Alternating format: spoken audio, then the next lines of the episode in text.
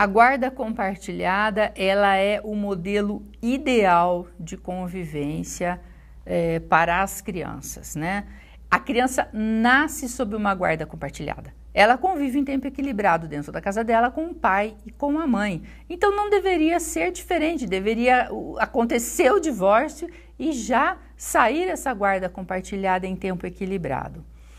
Eu Pessoalmente, não gosto dos 15 dias seguidos na casa de um genitor e 15 dias seguidos na casa do outro.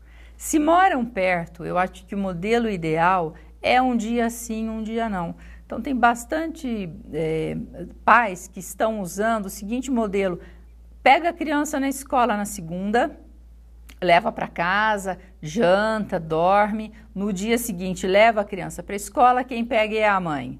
No outro dia, o pai vai fazendo alternância de um dia sim, um dia não, ou cada dois dias, ou cada três dias. Para crianças maiores, os 15 dias eu acho que pode acontecer, mas para crianças muito pequenas, dois anos, dois anos e meio, 15 dias com a ausência de um deles, eu acho um pouco prejudicial.